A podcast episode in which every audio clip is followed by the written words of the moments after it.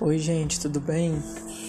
Acho que hoje vai ser um, um dos, das gravações aqui, acho que mais engraçadas que eu já fiz.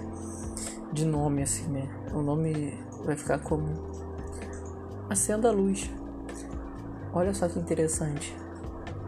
Quando em Lucas 15, né, numa parábola onde vai falar sobre a dracma perdida, né, a moeda que a mulher perdeu essa parábola diz que quando essa mulher acende a luz, ela percebe que a casa está bagunçada, que está suja, então ela limpa a casa dela, né?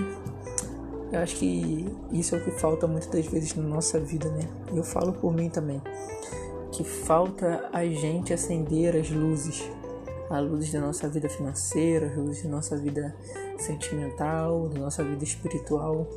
Falta a gente acender os luzeiros para que a gente enxergue.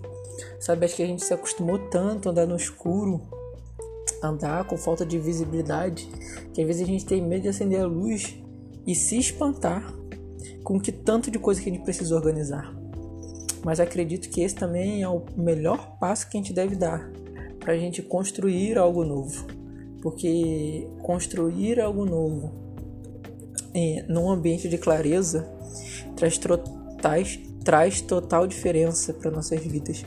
Porque a gente não vai construir algo novo em cima daquilo que a gente não enxerga. Mas a gente vai construir algo novo em cima daquilo que está bem limpo, estruturado e que a gente está vendo. Né?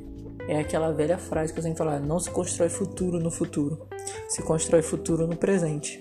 E nada melhor do que um presente cheio de luz, um presente limpo, um presente é, pronto para ser exibido, né? Então vamos que vamos, gente. Vamos acender a luz, né?